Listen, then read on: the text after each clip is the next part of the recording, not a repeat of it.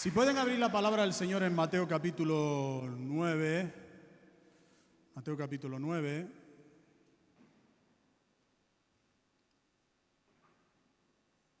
Gracias al Señor. Mateo capítulo 9, versículo 27 al 31.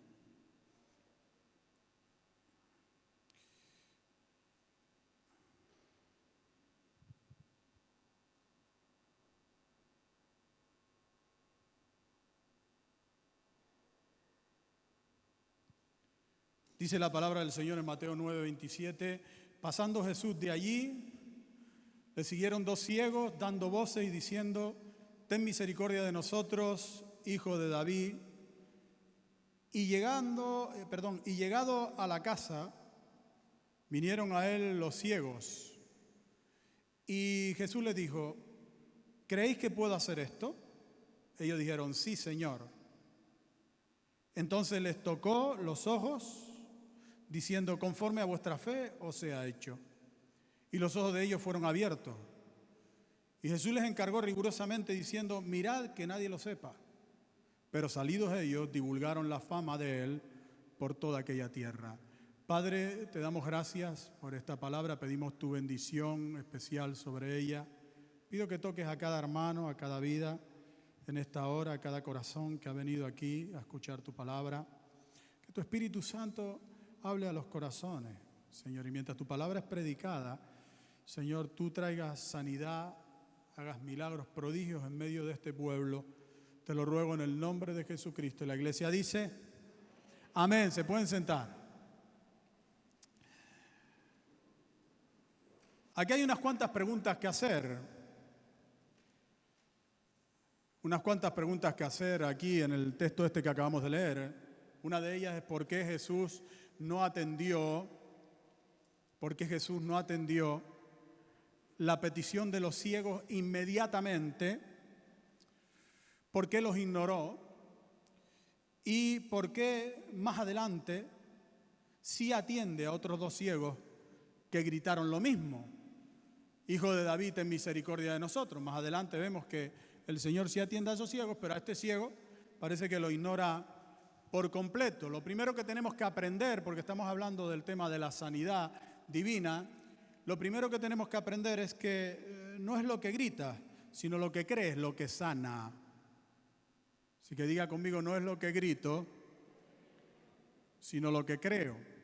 Porque hay personas que creen que por eh, vivimos en un mundo de ritualismo y claro, procedemos también de tradiciones eh, cristianas llenas de rituales y llenas de, pues de, cosas para hacer, de supersticiones. Y esto a veces pensamos que en el Señor funciona de esa manera, que Dios a través de lo que decimos, a través de lo que confesamos, a través de lo que hacemos o no hacemos, pues Dios obra a nuestro favor, como si pudiéramos nosotros con determinadas cosas al margen de lo que nosotros creemos, mover la mano de Dios. Sin embargo, Dios no se mueve por lo que decimos, aunque es importante lo que decimos, lógicamente de nuestro corazón hablan nuestras palabras, entonces es importante lo que decimos. Pero Dios no se mueve a través de lo que decimos, sino a través de lo que creemos, de lo que creemos. Y esto lo está remarcando muy bien el Señor aquí, porque a pesar de que estos estaban diciendo, hijo de David, ten misericordia de mí, como los otros ciegos que fueron sanados, estos no fueron sanados por decir eso.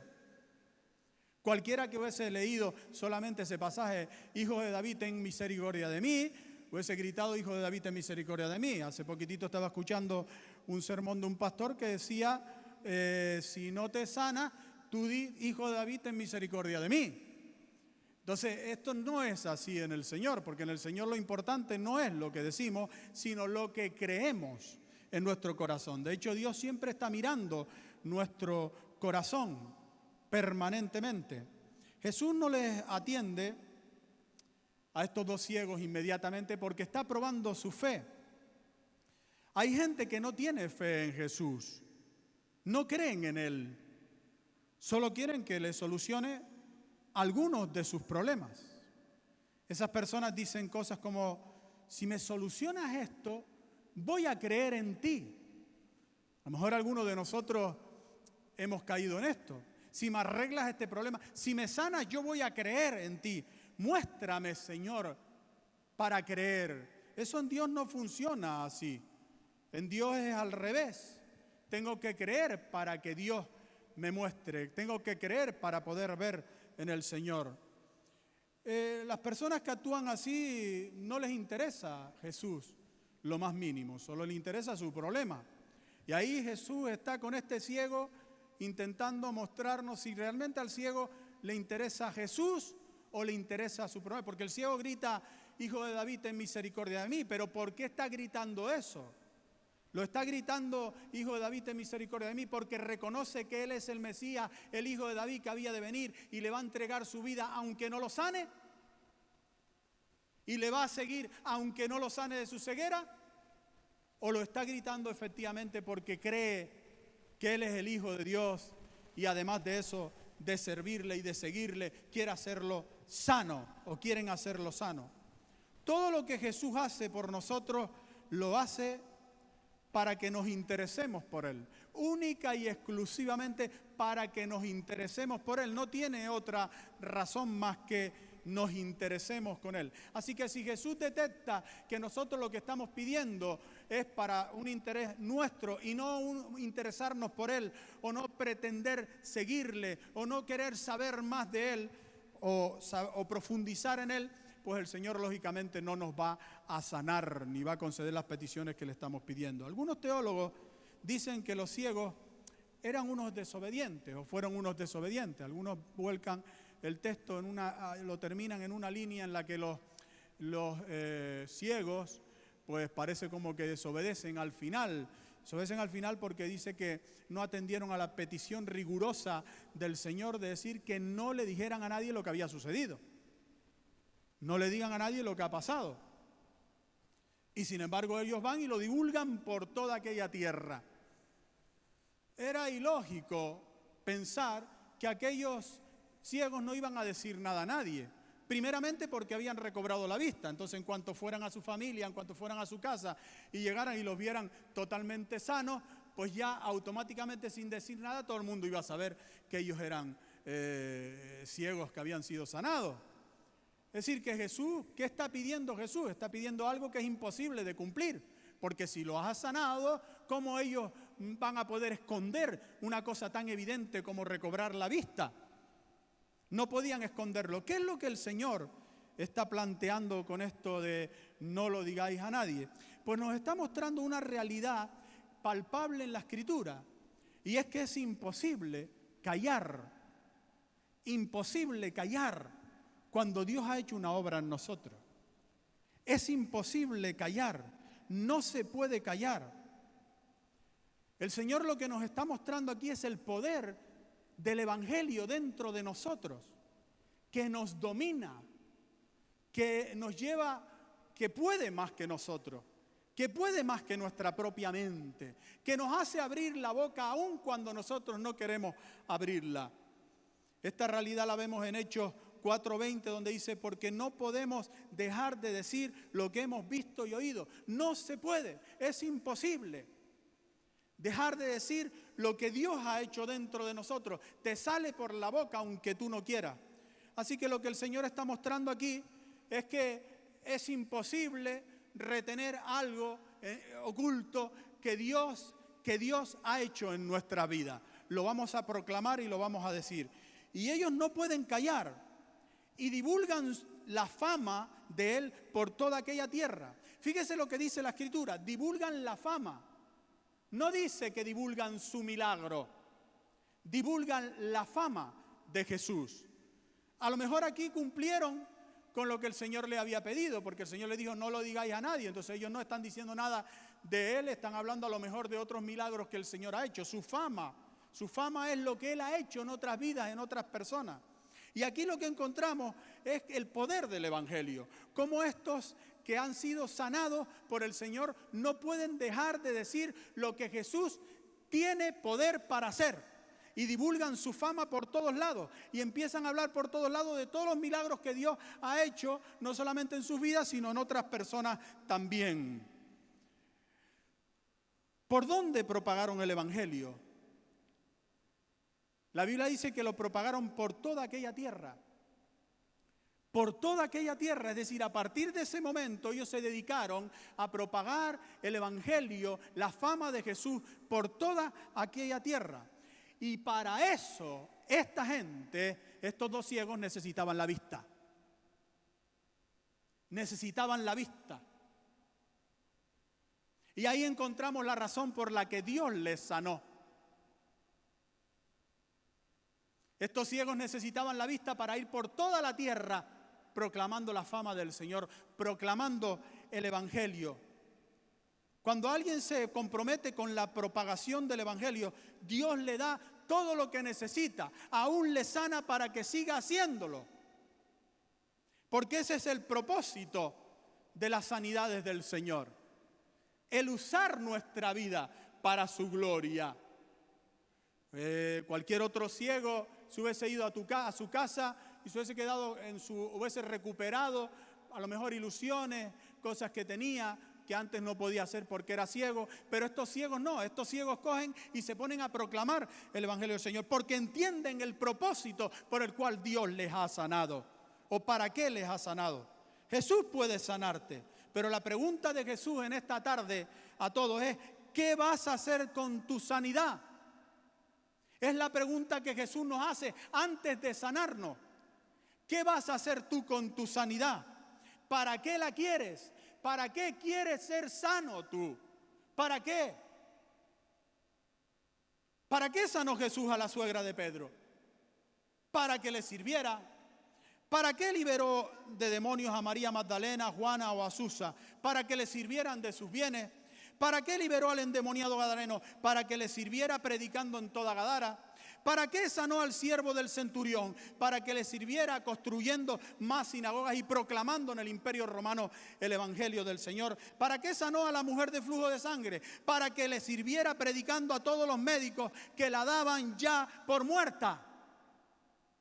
¿Para qué sanó al sordo y tartamudo? Para que hablara bien el evangelio en toda Decápolis. Y así podríamos seguir sucesivamente en todas las sanidades de Dios que tienen el propósito de la proclamación del Evangelio, de la proclamación de que el Evangelio es poder de Dios. Jesús exige, por tanto, y en esto coinciden todos los teólogos cuando hablan de este texto, en una negación y una dedicación total e incondicional a su servicio. Dedicación total a su servicio. Levante su mano derecha conmigo arriba, diga conmigo, Señor Jesucristo, te voy a servir. Amén. ¿Creéis que puedo hacer esto? Les preguntó. ¿Creéis que puedo hacer esto? Los ciegos entraron en la casa donde estaba Jesús, que seguramente era una casa que él usaba con frecuencia en sus viajes por toda la tierra de Israel, alguna casa que le habrían dejado. Y ellos entran en esa casa.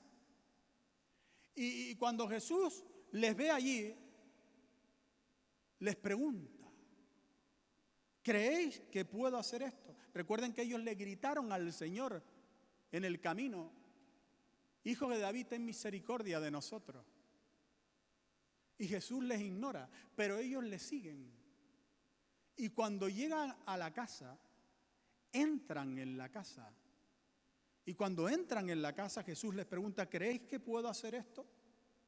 Imagínense el esfuerzo de estos ciegos para llegar, para seguir a Jesús para encontrar la casa. Esa fue la razón, ese gran esfuerzo de seguirle, por la que el Señor les pregunta, ¿creéis que puedo hacer esto? Y los ciegos responden con contundencia, sí, Señor. Diga conmigo, sí, Señor. Y Jesús tocó los oídos. Y cuando toca los oídos, les revela el secreto de su poder sanador. El secreto del poder sanador de Jesucristo, que es este, conforme a vuestra fe os sea hecho. Este es el secreto del poder sanador de Cristo, hoy y ayer. Jesús solo puede hacer aquello que crees que puede hacer. Jesús no hará aquello que tú no crees que puede hacer. Él hace solo aquello que crees que puede hacer. Jesús toca sus oídos y el resto, como vemos en este texto, lo hizo la fe de ellos en Jesús. Perdón, toca sus ojos y el resto lo hizo la fe de ellos en Jesús. ¿Qué crees que puede hacer Jesús? Porque Jesús toca y tu fe hace. Y hay muchas veces que Jesús toca, pero tu fe no hace. Muchas veces sentimos el toque del Dios en nuestra vida.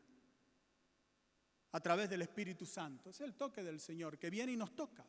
O nosotros tocamos, le tocamos a Él. Pero no sucede nada. Concerniente a nuestra sanidad. Concerniente a nuestra liberación. Concerniente a la solución de los problemas. ¿Por qué? Por la falta de fe, por la falta de creer, de creer. ¿Por qué? Porque Jesús toca o nosotros tocamos a Jesús, pero es la fe nuestra, en su poder, en lo que creemos que puede hacer, lo que hace el milagro. ¿Puede hacer Jesús algo con tu enfermedad? ¿Puede sanarla? ¿Puede hacer algo con tu problema? ¿Puede hacerlo Jesús? ¿En qué tenemos puesta la esperanza nosotros? Porque donde tenemos la esperanza es donde tenemos nuestra credulidad. Esperanza y creer van asociados. El que cree espera. Y el que espera en algo es porque está creyendo a algo. Por tanto, ¿tú en quién estás esperando? ¿O en qué estás esperando? ¿En los hombres? ¿En la medicina? ¿En los médicos? ¿En las circunstancias? en el gobierno. ¿En qué estás esperando tú? Porque en quien estés esperando es en quien estás creyendo. La mujer de flujo de sangre no tuvo ninguna conversación con el Señor, absolutamente ninguna conversación con Jesús antes de ser sanada. Solo tocó su manto. Ella tocó el manto y el manto la tocó a ella. Y entonces fue sana. Y Jesús le dijo en Lucas 8:48, hija, tu fe te ha salvado. No solo recibe sanidad, recibe salvación también. Incluye la sanidad, la palabra salvación. Fue su fe en lo que Jesús podía hacer. Si tan solo tocare el borde de su manto. Debemos buscar que Jesús nos toque o nosotros tocar a Jesús. Y el resto lo hace nuestra fe. Lo que creemos que Jesús puede hacer. Lo que creemos que Jesús puede hacer. ¿Por qué Jesús hizo tal variedad tan grande de milagros? Que se encuentra una, una síntesis, una, una eh, resumen, bosquejo de, de todos los milagros. En algunos se repiten dos, tres veces para hacer hincapié de que Jesús puede hacer eso. Para que nosotros creamos. Creamos en el poder de Jesús. ¿Cómo y por medio de qué tocamos a Jesús? O Jesús nos toca para que nuestra fe en el poder de Dios actúe. Mateo 9:29 dice, entonces les tocó los ojos. Les tocó los ojos. Esta palabra tocó en griego, maía, aparece en todos los milagros de contacto del Señor. Es muy importante esta palabra. Tocó. En el milagro de la mujer de flujo de sangre, por ejemplo, aparece cinco veces. Y la raíz de esta palabra, según los eruditos, se refiere a la combustión del fuego. Se refiere a encender una chispa. A eso se refiere la raíz de esta palabra, hatomaya. Tocar a Jesús es encender la chispa que hace que el fuego sanador de Dios venga sobre nosotros. Pero es nuestra fe el combustible. De nada nos sirve la chispa si no hay combustible. Y el combustible que enciende el poder sanador de Dios es nuestra fe. La mujer de flujo de sangre tocó el borde del manto de Jesús.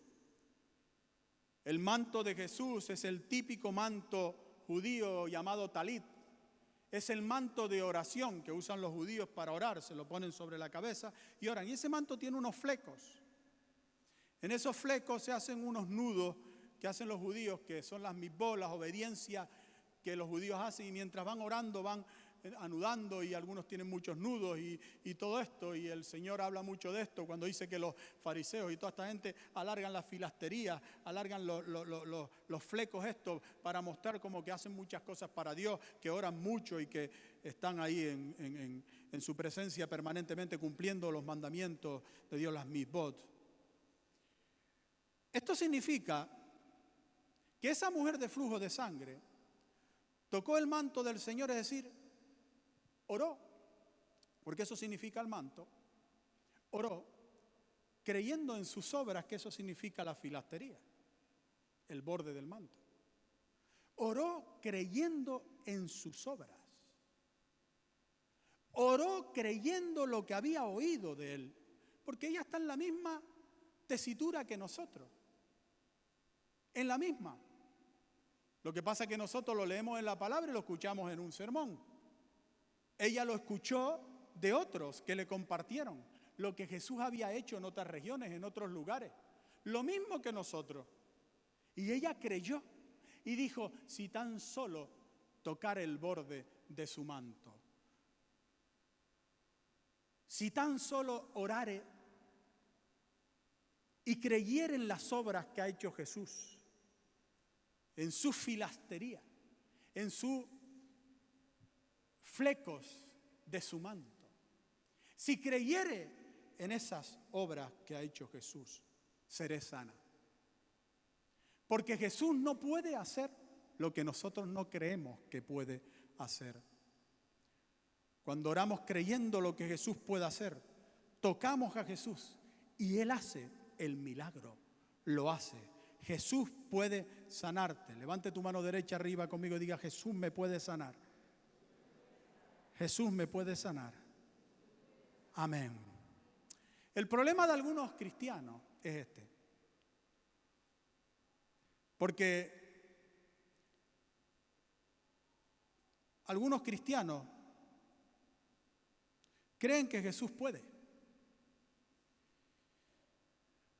Pero Jesús quiere. Jesús quiere. Sí, sí, yo, yo, yo sé que Jesús puede sanar. No solamente lo he visto en la palabra, sino a lo mejor lo he visto en otros hermanos, que Él puede hacer.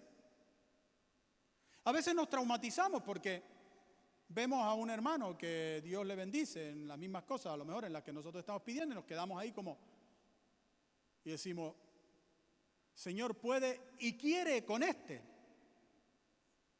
¿Puede conmigo? ¿Será que no quiere? ¿Será que no quiere?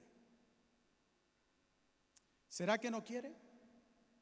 Hay creyentes que tienen más confianza en el poder de Dios que en el querer de Dios. Confían que Dios puede, pero no confían tanto en que quiera o no quiera. Es que el Señor es soberano. Claro que es soberano.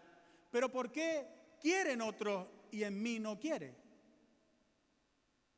¿O por qué pienso yo que no quiere?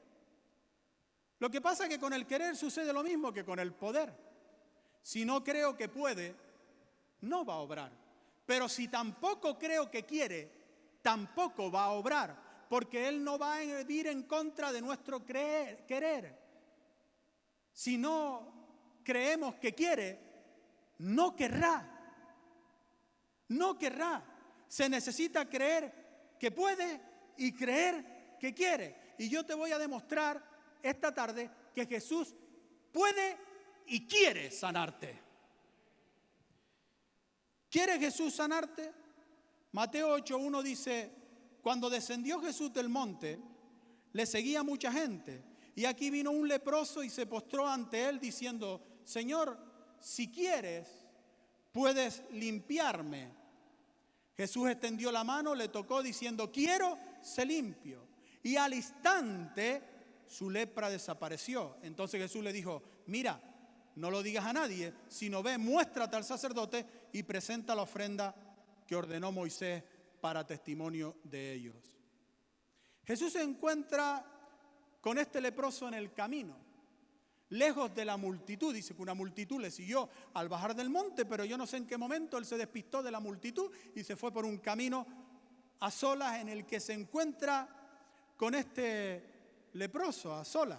Lo sabemos porque él le dijo no lo digas a nadie y si lo hubiese estado acompañando la multitud era absurdo decirle no lo digas a nadie cuando toda la multitud estaba allí presente. Así que la multitud no estaba, estaba él a sola. Lo que esto nos enseña es que Dios está más interesado en nuestra sanidad que en usar nuestra sanidad.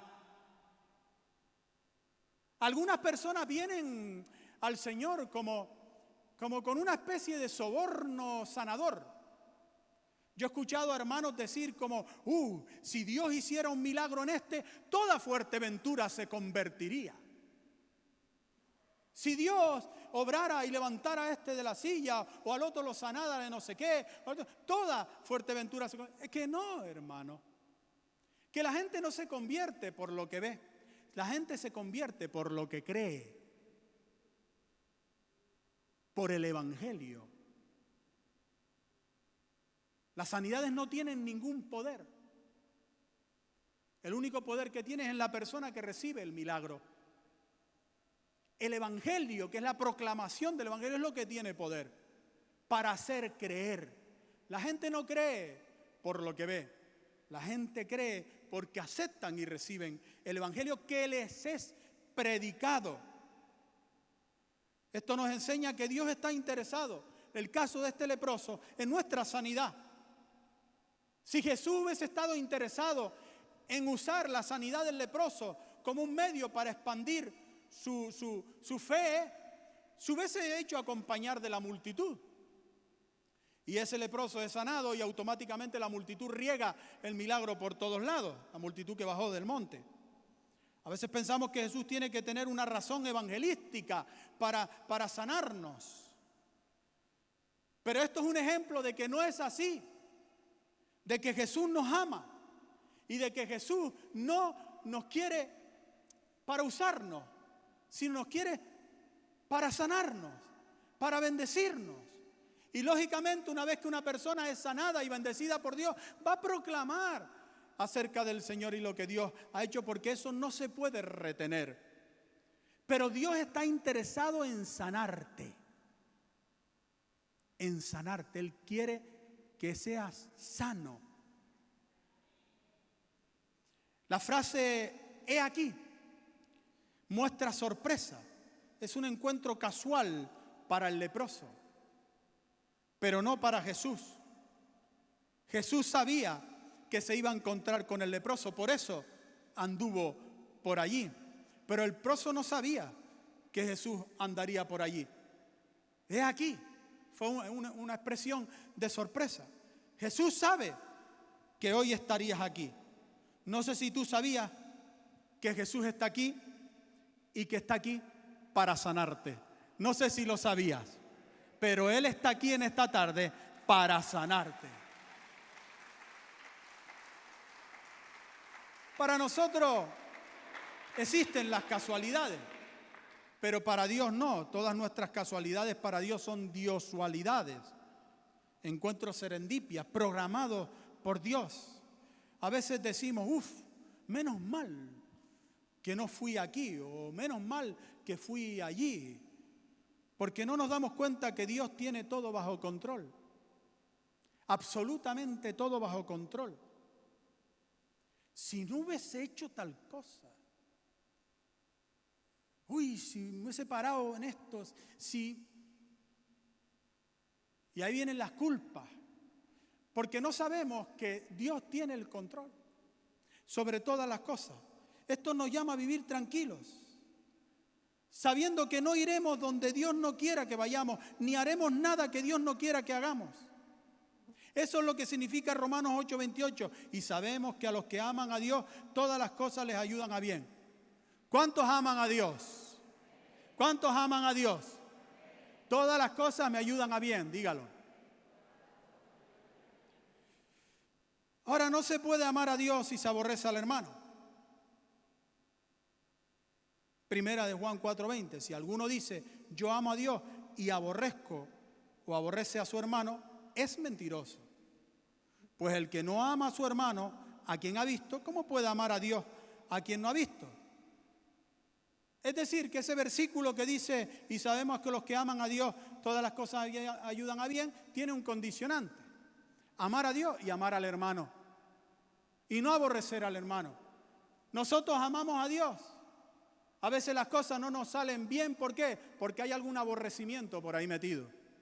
Porque estamos aborreciendo a algún hermano. Y si aborrecemos a algún hermano, lógicamente no amamos a Dios y lógicamente las cosas no nos irán bien, ni las cosas nos ayudarán para bien. Por tanto, no tenemos que aborrecer nunca a ningún hermano y eso es lo que significa amar a Dios con todo nuestro corazón. Jesús le dijo, quiero. Jesús no duda ni un momento. No tiene ninguna conversación a ese respecto de su querer. Es contundente. Y le dice, quiero. Y le dice quiero y de hecho lo dijo extendiendo su mano y tocándolo para que no cupiera ninguna duda. Quiero y lo tocó y lo sanó al leproso. Quiero y lo tocó y lo sanó. Tocar un leproso era algo que solo Dios lo podía hacer. Quiero y lo tocó. Y la Biblia dice que al instante su lepra desapareció de él. ¿Cuándo desapareció? ¿Cuándo? al instante. Ante su mano derecha diga conmigo, Jesús, sáname en este instante. Todavía la ciencia no ha logrado esto. Sanar a alguien al instante. La medicina sana, pero no al instante. Imagínense, al instante desapareció su lepra. Y Jesús no hace milagros de estos así que te deja medio rengado. ¿Sabes lo que te digo? A lo mejor había perdido todos los dedos del pie, iba cojeando porque ya pierdes el equilibrio, pierdes un solo dedo y, pierdes el equilibrio. Me contaba Magalis que ella tuvieron que amputarle el dedo eh, gordo del pie y, ya perdía el equilibrio, incluso empezó a tener ciertos problemas de cadera. Y, la lepra hace que pierda los dedos. Y imagínense ahí este eh, Jesús lo sana de la lepra y el hombre sigue yéndose, cojeando, sin deditos. No, no, no. Al instante lo sanó de su lepra, eso significa que el Señor lo restauró completamente. Al instante. Para sanar la lepra en la actualidad se necesitan una combinación de tres medicamentos y un tratamiento que dura entre 6 a 12 meses. Y aún así, ya veremos. Pero Dios a este hombre lo sanó al instante, porque Jesús sana al instante. También lo hace a través de la medicina. ¿Sabían que el Señor sana a través de la medicina? No vaya a creer usted que cuando la medicina aquella le resultó a usted como cristiano es porque es el poder de la medicina. No es el poder de Dios en la medicina. ¿Lo quiere ver bíblicamente? Jeremías 33, 6 dice, he aquí que yo les traeré sanidad y medicina y los curaré y les revelaré abundancia de paz y de verdad. Dios también sana con la medicina. Lo que pasa que a través de la medicina no es al instante. Y Jesús quiere sanar al instante. Jesús te va a sanar de una manera u otra porque Él te quiere sanar sea a través de la medicina o sea al instante. Pero Él te quiere sanar y te va a sanar si tú crees que quiere sanarte.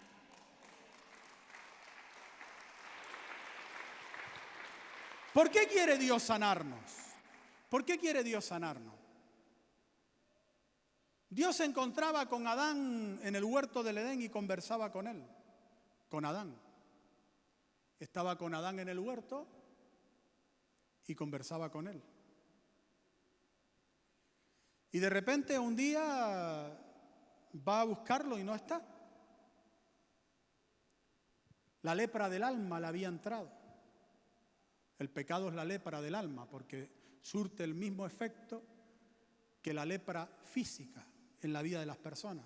Aislamiento, todas las cosas que ve que sucede en la lepra, sucede en la lepra del alma que es el pecado. Y encuentra a Adán leproso, por eso se esconde y se distancia. Y por eso se crea esa distancia, porque tiene la lepra del pecado en su corazón. La distancia entre Dios y nosotros producida por el pecado es porque el pecado es como la lepra. Y Dios tiene que guardar una distancia. Y se encuentra con el hombre allí, ya después, con ese hombre que había caído en pecado. De momento no está enfermo, de momento no está endemoniado, está simplemente ahí escondido detrás de un arbusto. Y Jesús obra en su vida, el Señor. Pero cuatro o cinco mil años después, vuelve Jesús al huerto del mundo, a través de la persona de su Hijo Jesucristo, a encontrarse con ese mismo hombre que se encontró en el Génesis. Y cuando se encuentra con ese hombre, que se encuentra en el Génesis, ese hombre o esa mujer, se lo encuentra enfermo,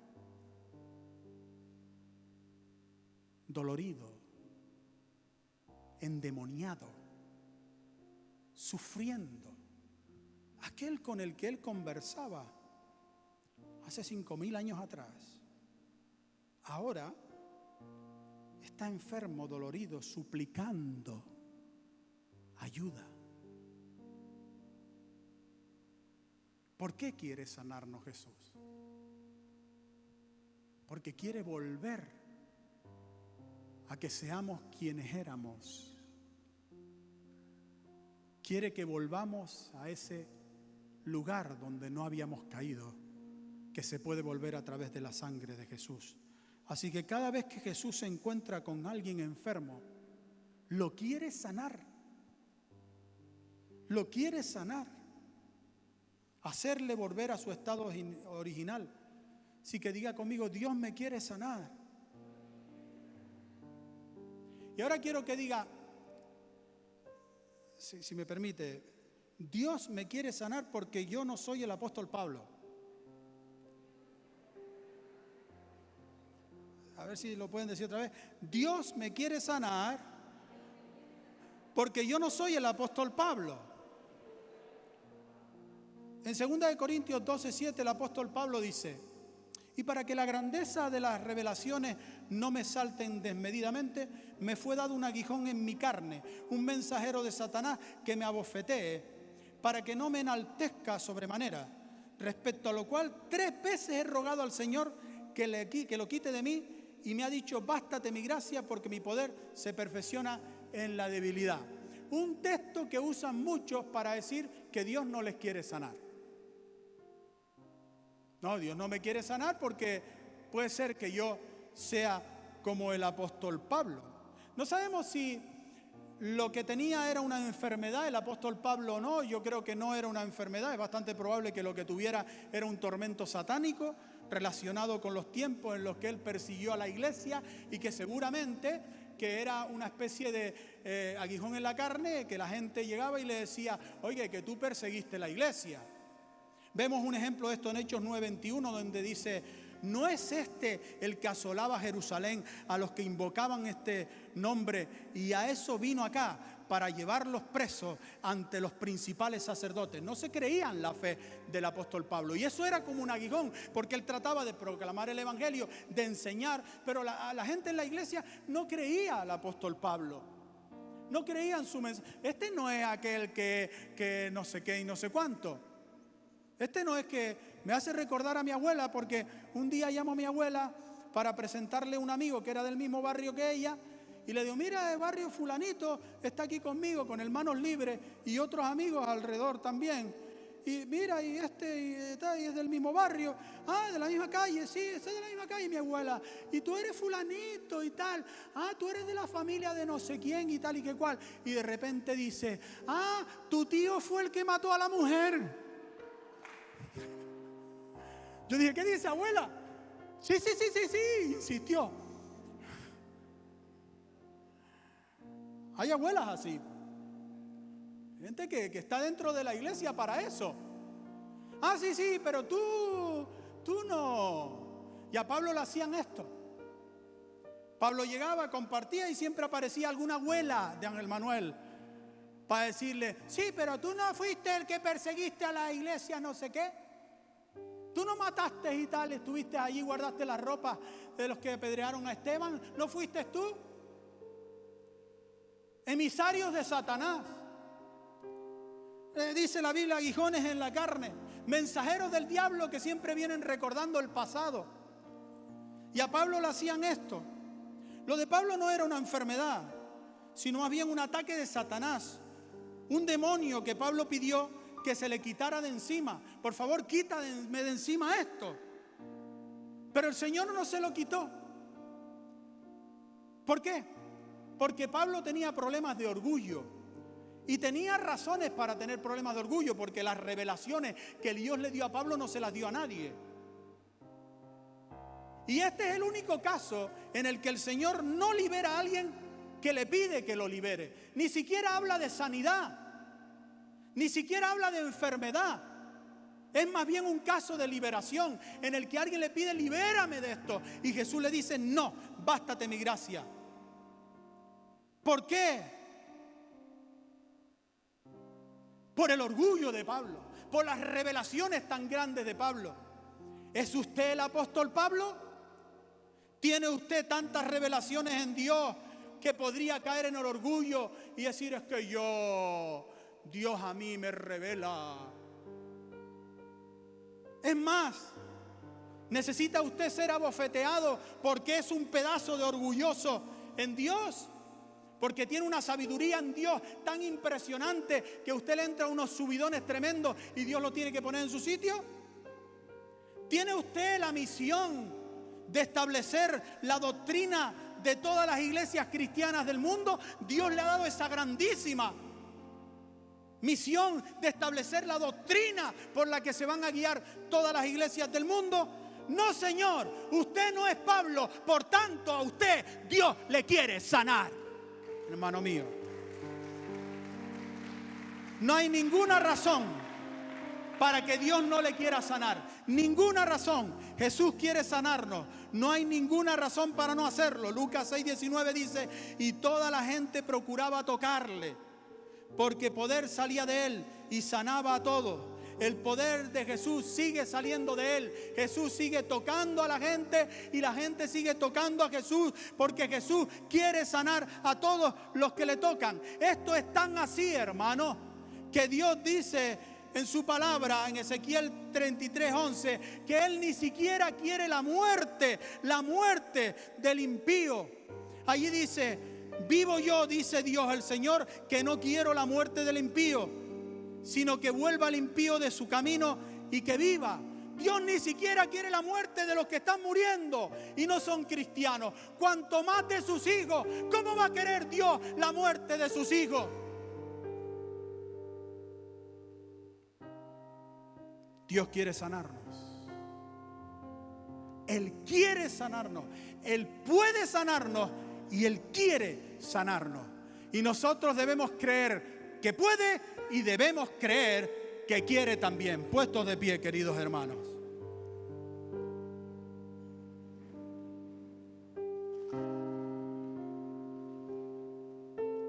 El Señor está aquí en este lugar. El Señor está aquí en este lugar.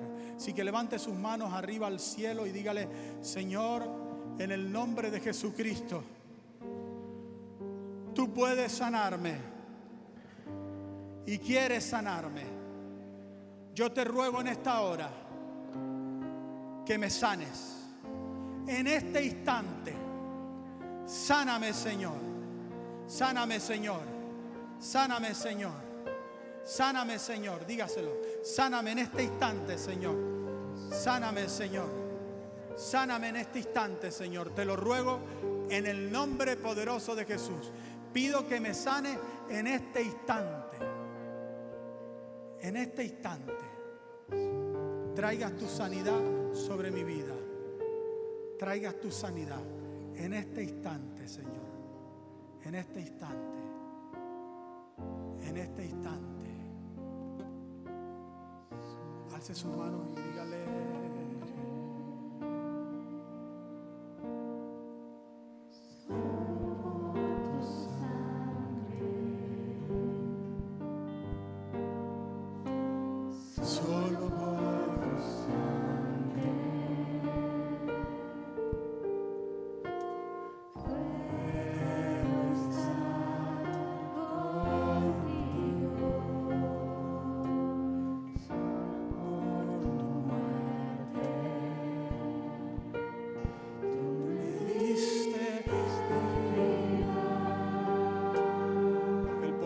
Resurrección está aquí.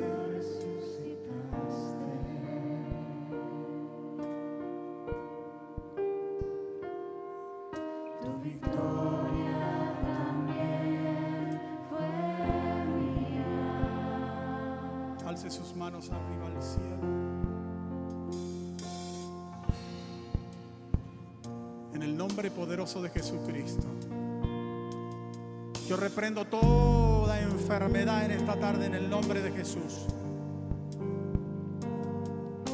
Reprendo toda enfermedad y ordeno todo espíritu de enfermedad que salga fuera de los cuerpos en el nombre de Jesús. Que suelte estos cuerpos en el nombre de Jesús. Y Señor, desata enfermedad ahora. Señor, desata las ligaduras de enfermedad ahora. Desliga de toda enfermedad cada cuerpo, cada vida aquí desata de la enfermedad cada vida en el nombre poderoso de Jesús. Y obra con tu poder sanador. Porque creemos, Señor, que tú puedes sanarnos y creemos, Señor, que tú quieres sanarnos. Tú puedes y quieres, Señor.